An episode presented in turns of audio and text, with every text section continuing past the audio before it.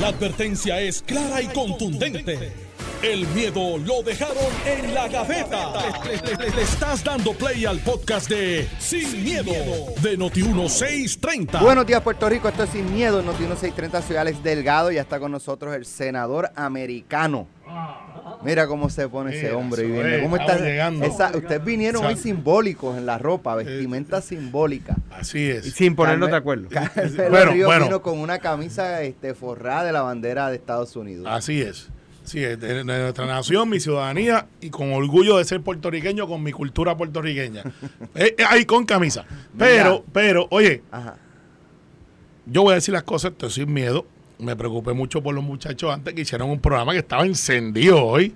Yo Yo temí no sé por- cómo vamos a superar a, No, no, a- no, a no. Iván ahora. Nosotros vamos vamos, a tratar. nosotros vamos a competir. No vamos ni a tratar. No- Nosotros vamos a competir, pero los muchachos han tirado un clase de programa que si usted tiene la oportunidad de verlo, yo no sabía que Iván podía hablar sin aguantar la respiración por cinco minutos. Yo temí por, por, por, por Ramón, pero Alejandro venía... solamente los que janguean en la montaña. Exacto, sí, no, no, eso, eso, eso Ok, es, perfecto. es un Estamos por talento, la pero... altura, por la altura. La verdad es que después que eh, Alejandro, que hoy venía temprano para el programa, se dio cuenta que esa es la dinámica de los muchachos de a paro limpio. Ah, yo creía que era por el partido. No, no, pero también fue y buscó una camisa que él no usaba hace como 10 años. Que si usted tiene la cámara prendido, es una camisa que dice paz. Peace. Peace. Y tiene yo le digo, Alejandro, ¿y la camisa? Eiffel, Eso es de cuando este, hubo los atentados en, en París. Pues, y ahora pues los jugó aquí Hay en el Partido una, Popular y hay trajo. una serie en Netflix buenísima, de esos atentados. Espectacular. Vi esa, vi la de eh, marzo 11 de Madrid, lo- los atentados en los trenes, en los trenes. En la, en el- la parada Tocha. Y fueron varios, Sí. varias, en varios trenes, en distintas partes que, que, que detonaron Sí. las bombas. Y este el gobierno de Aznar quería adjudicárselo a, a- a la ETA. Y realmente era ISIS. ISIS. O, o, Al este, Qaeda, yo creo, Al-Qaeda, Al Qaeda. Al-Qaeda, era Al Qaeda. Y entonces hay otra, hay otra buenísima, extraordinaria de el, el loco este, digo, De una bomber. el, el- no, no, el, el que se metió por la rambla en Barcelona, ah, por la guagua, atropellando a todo el que podía, Sí. porque ese no era el plan.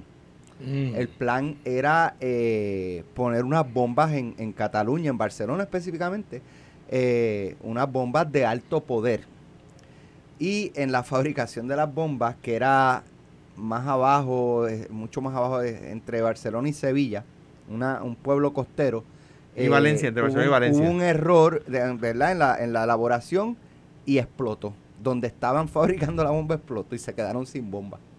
Ups, Prácticamente. Y sin mano. ups. Y sin Y nada. sin mano y sin Pero cabeza. entonces, este, y eran españoles, eran ciudadanos españoles nacidos y criados en España. Pero este se metieron en, en- en- se bebieron el culé de esto de, de, de los al- de los, De los ISIS. extremistas. ajá. Pues, pues dos entonces, cosas que ha pues, hecho Alex hoy. Mató la mitad del mira. chicharreo del weekend porque puso a la gente a ver series. Y dos, si usted quiere ir para España, ahora lo está pensando dos veces por su Bueno, seguridad. pero eso hace un rato. Entonces, eh, este, este muchacho dijo, algo vamos a hacer. Y entonces, y en una guagua que habían alquilado, se metió por las ramblas, llevándose enredado a todo el que, creo que fueron como 50 muertos. Wow. Este, y entonces, y tiene mucho este pietaje de las cámaras de seguridad cuando él se baja del vehículo, eh, pasando por eh, la boquería, que es como este, Sí, sí, un como sitio esta de plaza del mercado y en Sí, la rambla. sí.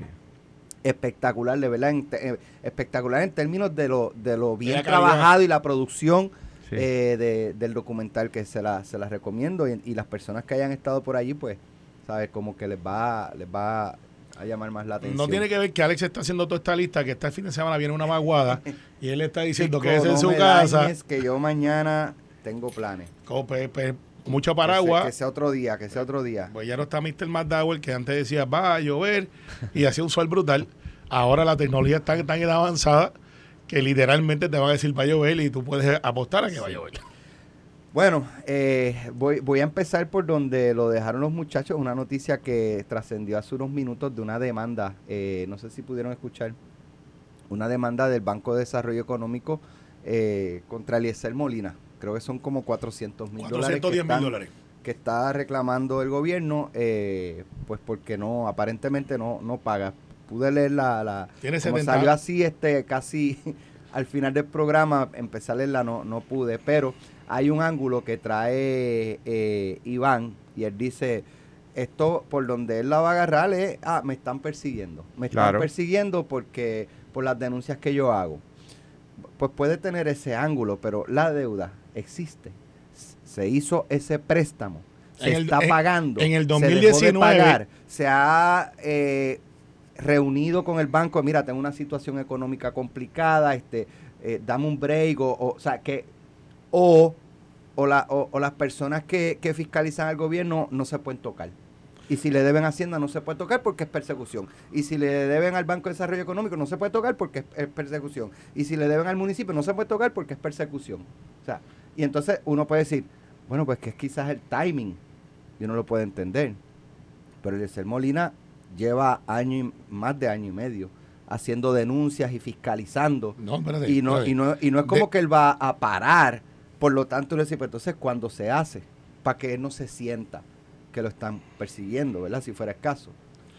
Mira, Canelo, eh, hay que tratarlo como cualquier no, hijo eh, vecino, hay la- que tener un trato especial porque él está... la misma vara. Lo que pasa es que yo creo que esto es parte hasta de una estrategia que ellos saben que viene y voy a decir algo que po- pocas veces he dicho.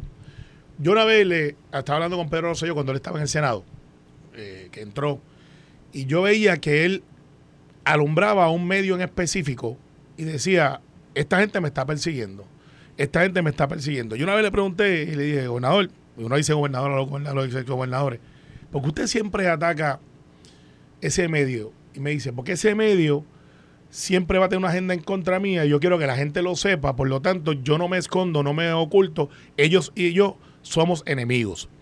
Y cualquier ataque de ellos contra mí, sabiendo que somos enemigos, pudiera entonces sembrar si es un ataque fundado o es un ataque, un ataque de agenda.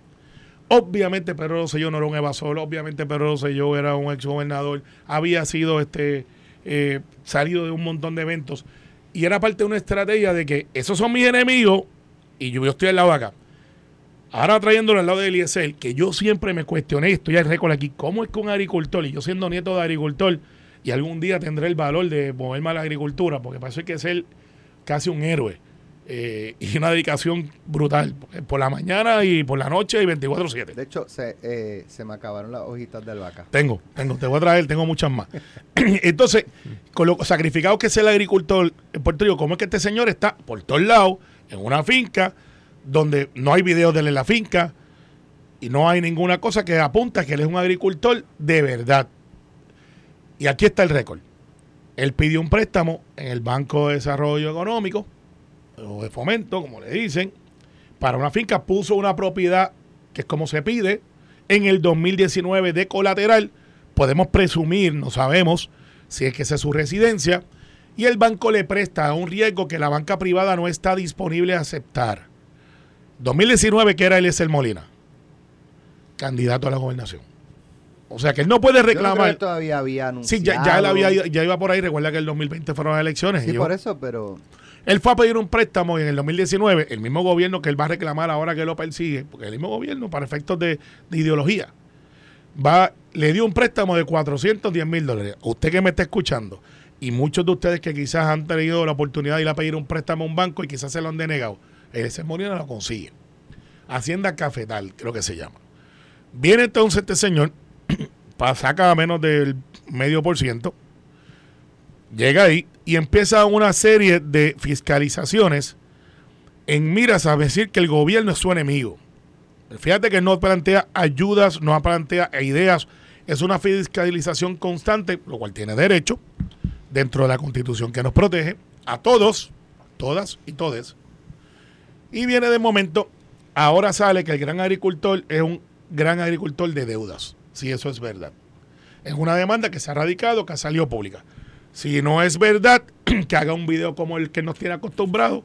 Quizás ahora ahí tiene el emplazamiento con la demanda, como le gusta enseñar los documentos, y decir, aquí está la demanda, si es verdad o no, no es verdad, yo no debo 70 mil dólares en intereses. Si fue 2019, no hay que ser un genio para saber que quizás pagó uno o dos veces y después dejó de pagar. Y le están cobrando y le están ejecutando la propiedad que él puso en colateral, que ojalá no sea su casa, yo no me alegro de la desgracia de nadie. Le dice, la mujer puede usar mi ley, la de mediación compulsoria, para que no te ejecuten, by the way. Sí, la ley es mía. Sí, yo fui que le metí mano a los bancos, así para hacer como, como habla él. Y el pueblo de Puerto Rico tiene que reconocer que la persona por la cual ha girado con credibilidad ahora resulta que es una persona que no necesariamente es quien usted creía que era. Y eso va entonces a estos movimientos emergentes en su contra. Y aquellos que están en esos movimientos emergentes tienen que ser celosos con sus movimientos y decir, pues tú sabes qué, tú no puedes ser mi líder. O tú no mereces mi credibilidad. Porque como una persona que aspira a ser gobernador y desarrollar, no puede desarrollar su propia vida. Los gobernadores tienen algo en común. La inmensa mayoría de ellos, o la gente que llega a posiciones electivas, la inmensa mayoría, tienen una historia bonita antes de llegar a la elección. Y para gobernador, que es el rango más alto y el más, y el más duro, porque es el más que escudriñado, tienes que tener alguna historia de éxito. O sea, tienes que haber sido exitoso en algo para que la gente confíe, señor, si este señor pudo haber hecho esto, esta señora pudo haber hecho esto, pues eso es lo que yo quiero hacer. Manuel Sidre aspiró a la gobernación, pero levantó un negocio desde cero, con las bajas y las altas, by the way. Los negocios suben y bajan. Pues él tenía una historia. Manuel Sidre había sido empresario que llegó aquí, hizo de esta su patria y literalmente levantó un imperio en el mundo de la panadería solo, solo él. Y él lo ha dicho mil veces y se ha cocotado y se ha levantado como todos los negocios. Pues merece nuestra credibilidad. Y así por el estilo. Pero, en el caso de Mariana Nogales, para traerlos por ahí a todos, incluirlos en el Osterizer, Mariana alega más casi lo mismo que va a alegar ese. Me están persiguiendo porque saqué lo de Salinas, que es verdad, lo sacó ella. Pero los números están ahí, las dedos están ahí, la evasión está ahí. Y en el caso de Eliezer, tiene 48 horas, me imagino yo. no que le estoy dando el plazo. Que ya que lo han emplazado, ya que salió público, que haga un video esta tarde y diga, eso que está ahí no es verdad. Aquí yo tengo el cheque, yo he pagado, me están persiguiendo. Y si es así el lunes, si yo él vengo aquí. pagó o ha ido pagando o lo que tiene es uno o dos pagos atrasados y le montan esto, pues yo sí puedo entender que Entonces que el lunes venga aquí, de una, que el lunes venga de aquí, una, de una persecución. que el lunes venga aquí y le digo, ¿sabes qué, Eliezer? Yo creo las cosas que creo de ti, en este hecho, tienes razón. Pero Mira. que lo diga, Alex. Porque ahora no se esconda, porque él le pide a todo el mundo que dé cara, declaraciones No vaya a hacer, no juradas, vaya le dice chanchullero a todo el mundo, le dice corrupto, los insulta, eh, hace comentarios homofóbicos contra líderes. Oye, way, nadie dice nada. ¿Cuál? Él hizo un live hace unos meses atrás de Rincón en contra de Tomás Rivera Chat, que fue de muy mal gusto, haciendo unas alegaciones que yo que conozco a Tommy, tú puedes decir muchas cosas, pero eso que él dijo, eh, pues puede estar en contra o a favor de, de cómo él piensa. Pero hizo de hacer personales, no vale la pena ni siquiera reseñarlo, pero fue bien ofensivo, sin fundamento, eh, lo atacó a su masculinidad, a todas las cosas. Ellos pueden. Ah, gracias. Ellos sí pueden. Ellos sí pueden. Bueno, eh,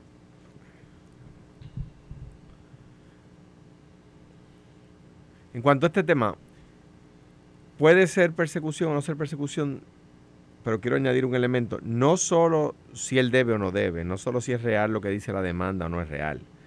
O sea, lo que dice la demanda puede ser real, yo no lo sé. Y aún así ser persecución. ¿Por qué? Por lo que decía Alex. ¿Es como a cualquier hijo de vecino o no? Y aquí la pregunta es la siguiente. A cualquier hijo de vecino que no fiscaliza el gobierno y tiene deuda con el banco, ¿lo demandan? ¿O se la dejan pasar? ¿O esperan? ¿O siguen esperando?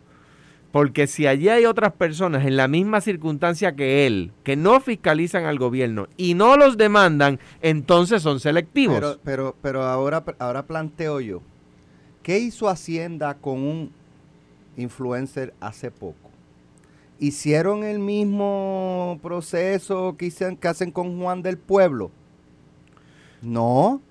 Y no es figura pública.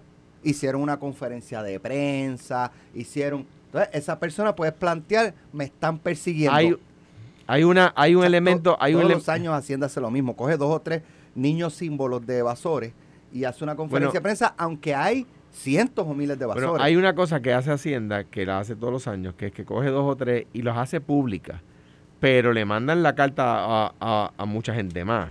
Estoy haciendo pública esta para que todos los demás que están recibiendo la carta sepan que es en serio. ¿verdad? Pero esto es un documento público. Una vez tú radicas una demanda, es Claro. un documento público. Claro, a donde voy es a lo siguiente. Si debe, debe. Si cogió la, la, la- el préstamo, lo cogió. Y ese son fondos públicos. Es dinero del pueblo. El dinero del pueblo de Puerto Rico que está ahí invertido. El Banco de Desarrollo Económico es una creación de Rafael Hernández Colón. Eh, hay que recordar que Hernández Colón cogió el desempleo en casi 20% en el 1985 y empezó a crear instituciones para atender ese tema, entre ellas el Banco de Desarrollo Económico, ¿verdad? Eh, eh, una, una muy buena obra de Rafael Hernández Colón. Eh, ese banco le eh, ¿verdad? Comple- da el préstamo o completa los préstamos a quien la banca tradicional no se atreve, ¿verdad?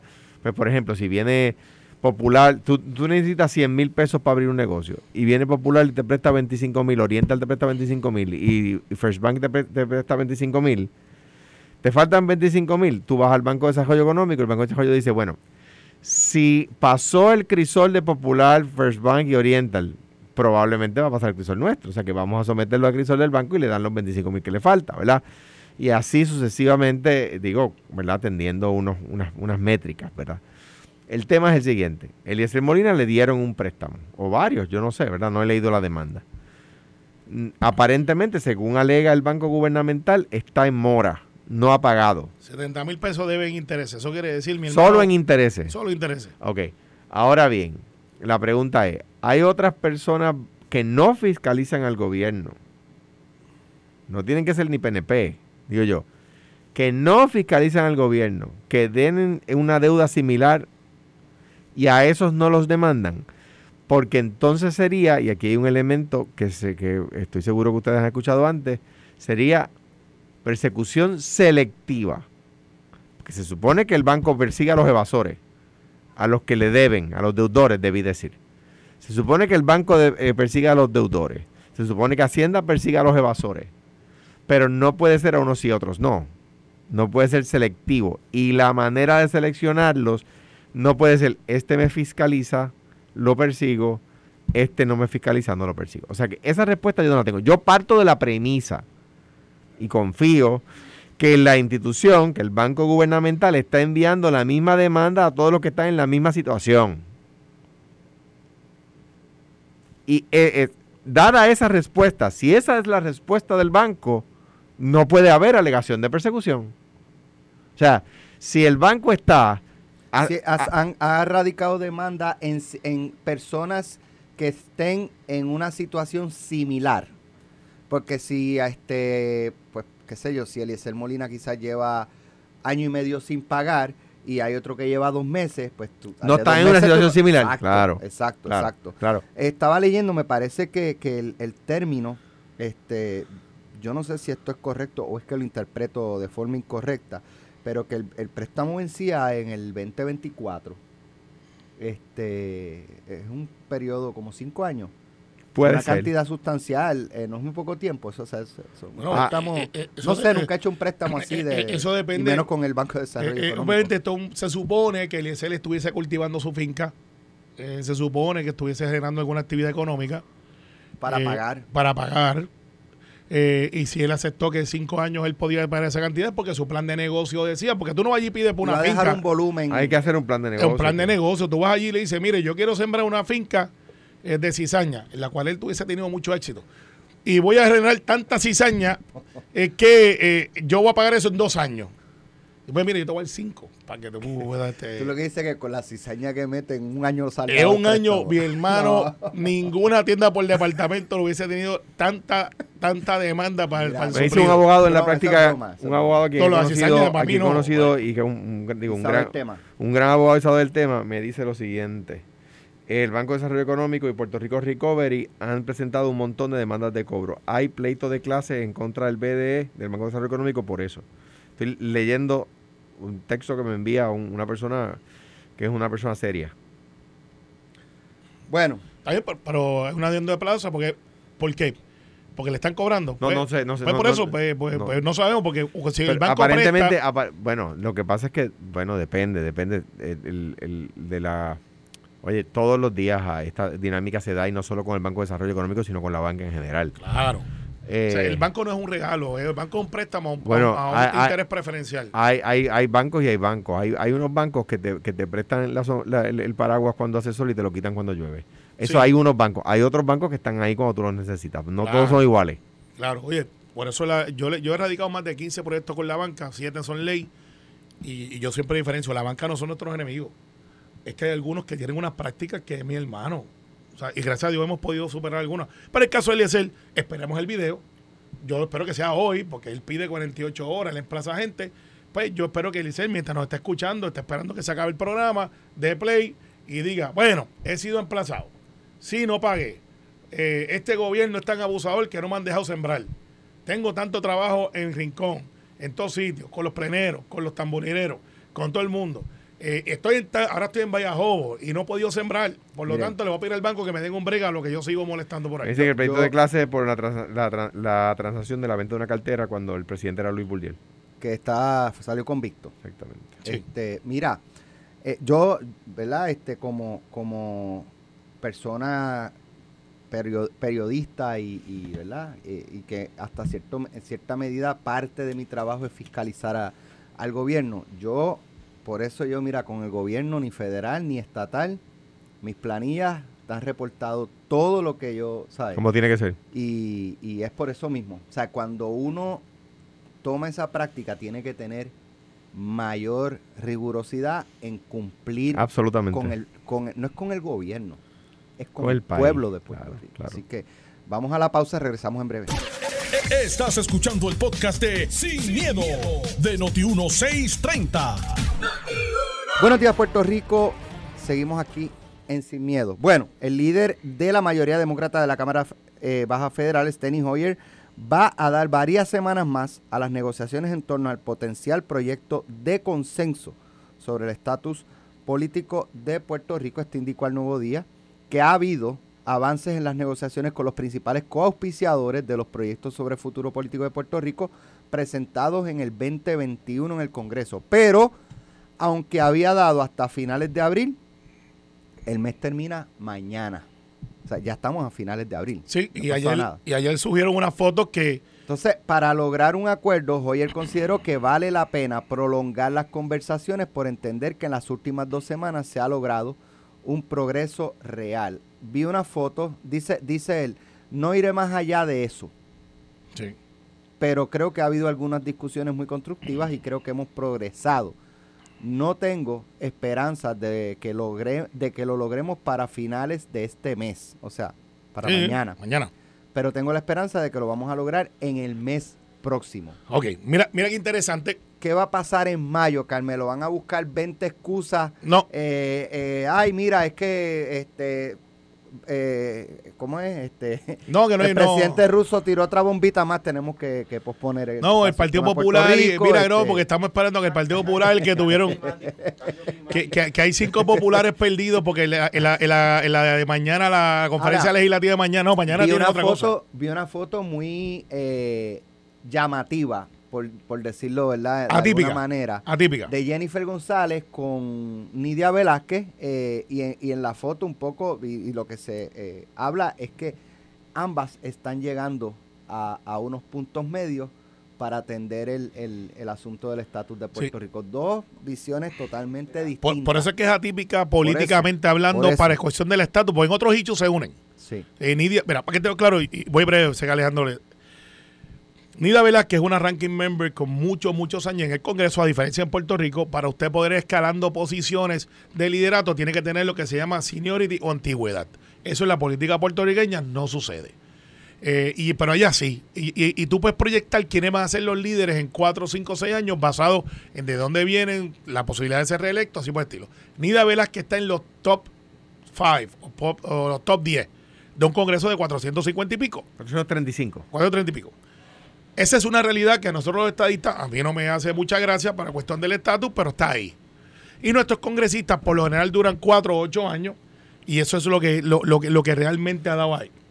Y para tú llegar a una subcomisión tienes que tener un poquito más. Al final del día, ver a Jennifer González junto con Ida Velázquez, para mí, es una victoria estadista para efectos de que se mueva el proyecto, porque el Partido Popular y los que no creen que se debe atender el asunto del estatus con no hacer nada o que se quede el statu quo, ganan.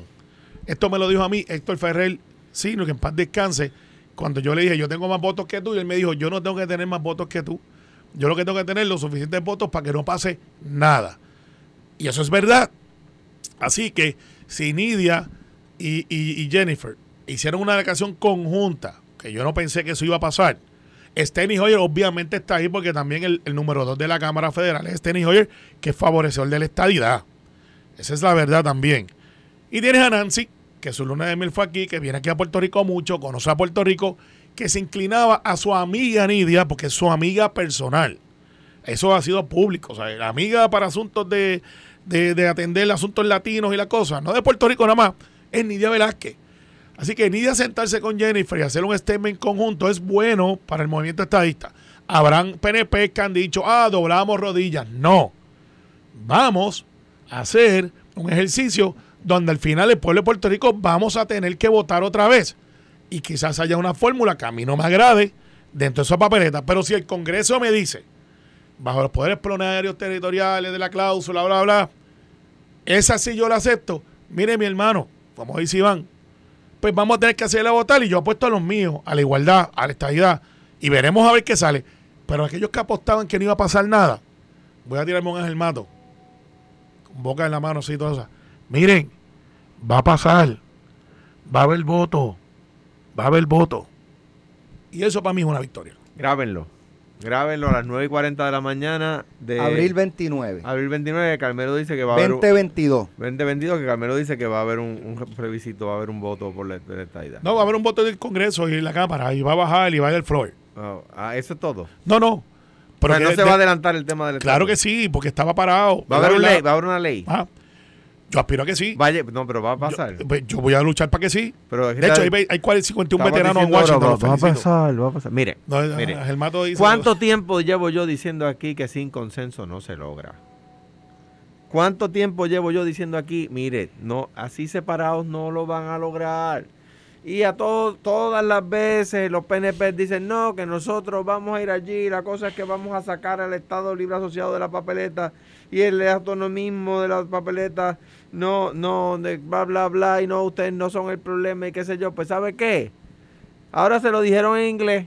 Ahora se lo dijo Tenny Hoyer. Mire, sin consenso no va a pasar nada. ¿Cuántas veces llevo diciéndoselos aquí? Llevo años diciéndoselo. ¿Tú, ¿Tú crees que a fin de mayo no va a haber consenso? Yo, quizás hay consenso entre Jennifer y, y um, Nidia. Pero yo creo que la expresión de él va más allá de ellas dos. Sí, Eso pienso sí. yo también. Yo también. Uno Número uno. eso. Y número dos, les tengo una mala noticia. Y es que el Congreso termina el 31 de diciembre. O sea que para que ese proyecto que dice Carmelo vaya a vistas públicas, se apruebe en comisión, Yo creo que este no iría a vista pública, Alejandro. Porque como hay consenso, es como un efecto de un sustitutivo. Creo yo. Bueno, si como no- que, mira, el tuyo y el mío lo ponemos juntos, vamos a llevar la votación en el comité, Me quizás me- una vistita. Me estaría raro, pero podría ir, pues ponle tú, que lo descarguen, ¿verdad? Y que vaya allá, en, el Congreso hay un mecanismo por el cual va directo al floor. Y vaya directo al floor y se apruebe en el floor y luego pasa al Senado y se apruebe en el Senado antes del 31 de diciembre. Y vaya a la firma del presidente. Eh, está complicado. bueno, Eh, Entonces, entonces, dicho eso, dicho eso, pues de nuevo, es otro duérmete nene al pueblo estadista. Es el- nuevamente el PNP, donde, eh, ahí este, meciendo en la cuna y cantándole cancioncitas de cuna al, PNP, al pueblo PNP. Y el pueblo PNP en las últimas elecciones ya demostró que se hartaba de eso, incluyendo los estadistas, que dos quintas partes de los estadistas votaron por estadidad y no votaron por el PNP. Casi la mitad. Entonces, pues ya se cansaron del mete nene de que sí estamos haciendo algo cuando no están haciendo nada. ¿Por qué? Porque no se atreven a ir juntos. Vamos a montarnos un avión, PNP populares independentistas, como hizo Hernández Colón Romero y Rubén. Y allí no estaban con esta cosa de Steny Hoyer. De a ver, bueno, entonces de repente vienen y hacen una conferencia de prensa que se unieron tres co- congresistas. Ahora tenemos tres coauspiciadores más. ¡Qué barbaridad! Son 435, necesitas 217. yo creo Pa- que los hay. para, para 218 Los hay. para, para, para aprobar un proyecto. Cuando fuimos juntos, y me gusta repetirlo para que la gente no se lo olvide, en la política dicen, Cuando usted se está cansando de decirlo, la gente está empezando a escucharlo. Me gusta repetirlo para que no se les olvide. Cuando fuimos juntos, Hernández Colón, Carlos Romero y Rubén, no se aprobó así contando eh, eh, cuántos copiciadores, se aprobó 435 a 0. El PNP no se atreve a eso. ¿Sabe por qué? Porque el día que se acabe el issue del estatus, el PNP pierde razón de ser. Bueno, Mira, ellos no, ellos, eh, ellos no quieren que el, eso PN pase. el- el PNP es el único partido que está diseñado a desaparecer una vez logremos la meta. Y el que es PIB, la igualdad. no, y el PIB. Y, y- y sa- y seremos republicanos de eso. Ah, hablando del PIB, hablando el del PIB. 30 segundos. No es una cuestión de privilegio. Es que voy a coger un cantazo el lunes de Ramón, porque ya me lo advirtió, pero él tiene razón en algo con el caveat. Tú sabes que estamos denunciando que Juan del Mao está yendo a las escuelas. y- Denunciando, no, es un bellón, pues que vaya y No, hable. pues yo lo veo como denuncia, pero sacó las banderas del PIB Mira en la que te- última. él es karateca ahora. Te bien, un video ahí pues, de pues, ¿Quién? pues, Juan. pues, Juan- pues, pues, clase con Bruce Lee. sabrá- Juan, es karateca desde niño. Eh, el- de hecho, el hermano, Pues el si no lo hermano Carlos, eh, También, eh, cinta negra. ambos llegaron a cinta negra, pero Pues, Carlos, ¿sabes siguió- qué? Carlos es como, que, como cuarto Sí, dan. Si, No, no. si Juan es karateca, reconsidera lo que vaya a No, decir. no, él. pues, si- si suena- Yo pero- tú no me busco líos con Mi- un karateca. Mira, mira, primero que no lo estoy invitando mira, a pelear. mira. Mira no lo estoy invitando a Paz, pelear. paz, vamos, pero paz. yo hoy voy por una escuela. Pero es como un career day. No, voy como senador para no para hablarle eh, como está haciendo Juan con la bandera del partido y la cosa. Pero ¿por qué no? Voy- bueno, porque lo que pasa es que hay una carta circular para aquellos que están hablando que Juan va a la escuela, y es verdad, él va y no sabemos ni de qué le habla, pero hay una foto que él, que si son verdad esas fotos con la bandera del Partido Pero- Independentista, eso es ilegal. Alguien en el Departamento de Educación le ha hecho una querella al maestro, al principal que permitió estoy de eso. acuerdo que no lleven insignias políticas, pero que vaya y hable de la independencia, pues claro que sí. Pues yo estoy en desacuerdo de eso, porque a la escuela Pero se que- va a la- aprender a la otras cosas. escuela lleven una persona que hable de la estadía también, una persona Tampoco. que hable del Estado.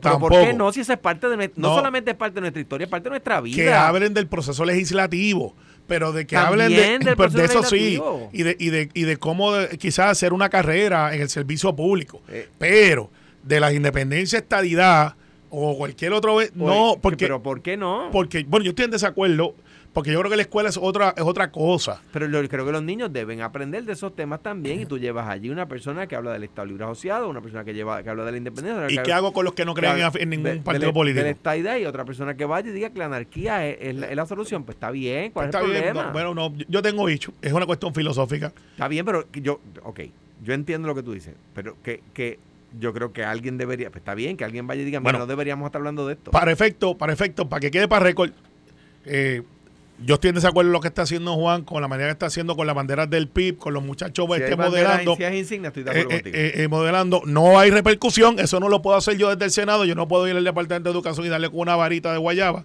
como hacían las mamás antes, que cogían la varita y la pelaban y le decía, a mí me duele más que a ti, o si corres es dos veces. Este, así que eso no lo puedo hacer. Lo que sí puedo hacer es lo que tengo que hacer. Y es hablar de esto, se le ha llevado al, de- al Departamento de Educación, el secretario, yo no le he visto, emitió ayer, si no me equivoco, una carta circular prohibiendo proselitismo político en las escuelas. Eso está, yo creo que estoy de acuerdo con eso. Hoy yo estoy en una escuela, de hecho, estoy hace tres semanas con un ex interno mío que ahora es profesor, y es para hablar de procedimientos legislativos y mi experiencia en el gobierno compartido. Pues, bueno, pero puede hablar de procedimientos legislativos también. Él es asesor del PIB en el Senado, ¿no? Ah, bueno, pues que O hable. y que fue hable- senador. Pero no puede llevar la insignia del Partido Independentista Pero es que y, no, y- y no sé si puede la llevar la llevando, bandera ¿no? que no es la oficial. La bandera con el color a cielo Sí, azul pero ya no eso es una cuestión de oficial. derecho de libre expresión. Pero pues, que- pues que lo haga fuera de la Pero, escuela. espérate, espérate, pero ¿qué? Pero Carmelo, ¿en qué, ¿en qué país totalitario tú vives? No, en el, en el de Coamo no es. Pero ¿en creen que son el centro del universo. Tú vives que yo no puedo llevar la bandera que me dé la gana. Pues, pues- pues, ¿sabes qué? Si es una cuestión oficial, tiene que ser las banderas oficiales.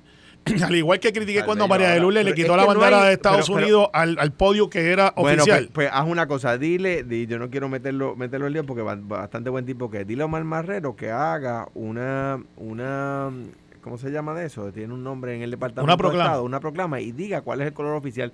Porque te, te adelanto que no existe ningún Pues documento público del Estado que diga cuál es el color oficial. a, ti No te gusta, a ti te gusta la historia, ¿verdad?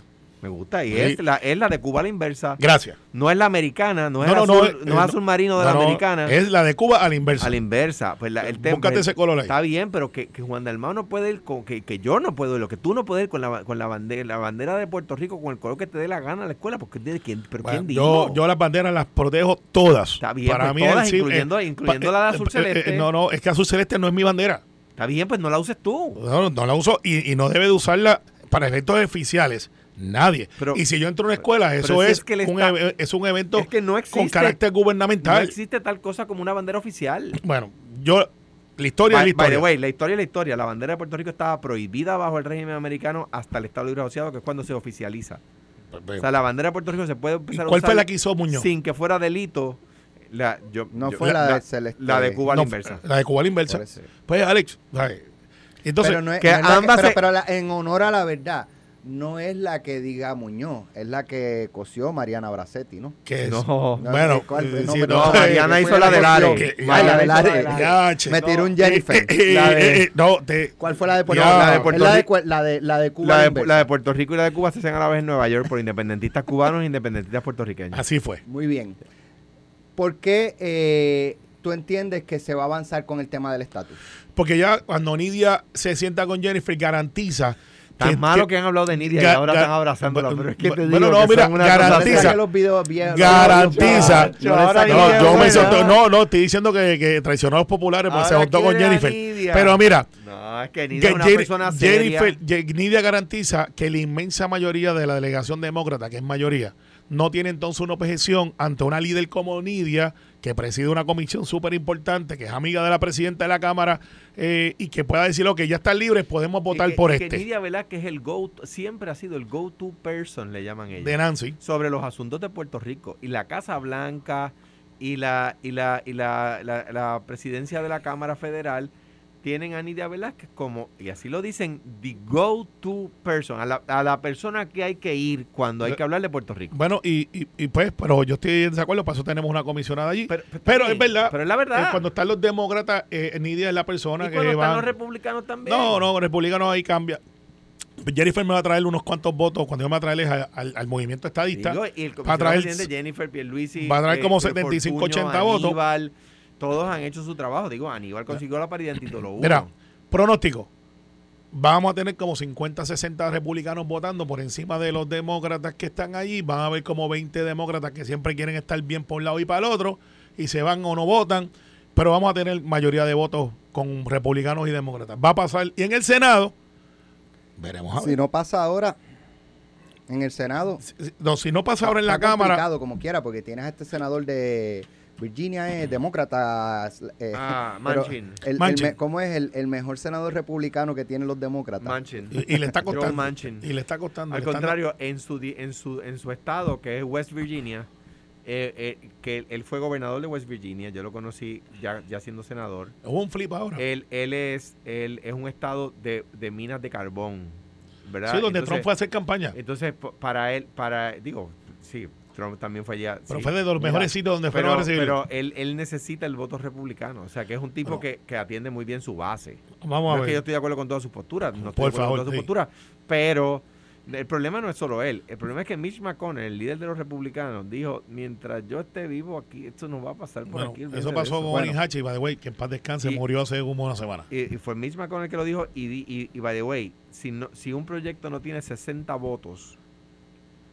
hay filibusterismo en el Senado Federal. Que eso quiere decir que usted puede hablar hasta que se canse y se caiga para que no se apruebe la medida. Exacto. Y la, y la senadora Cinema de Arizona es la demócrata que está literalmente aguantando para eh, tumbar el filibusterismo, que es lo que los demócratas prometimos, y ella le va a costar el puesto posiblemente ese, ese vacilón de estarle haciendo eso. Gracias, Carmelo. Gracias, Alejandro. Esto fue, el podcast de Sin, miedo, de Noti1630.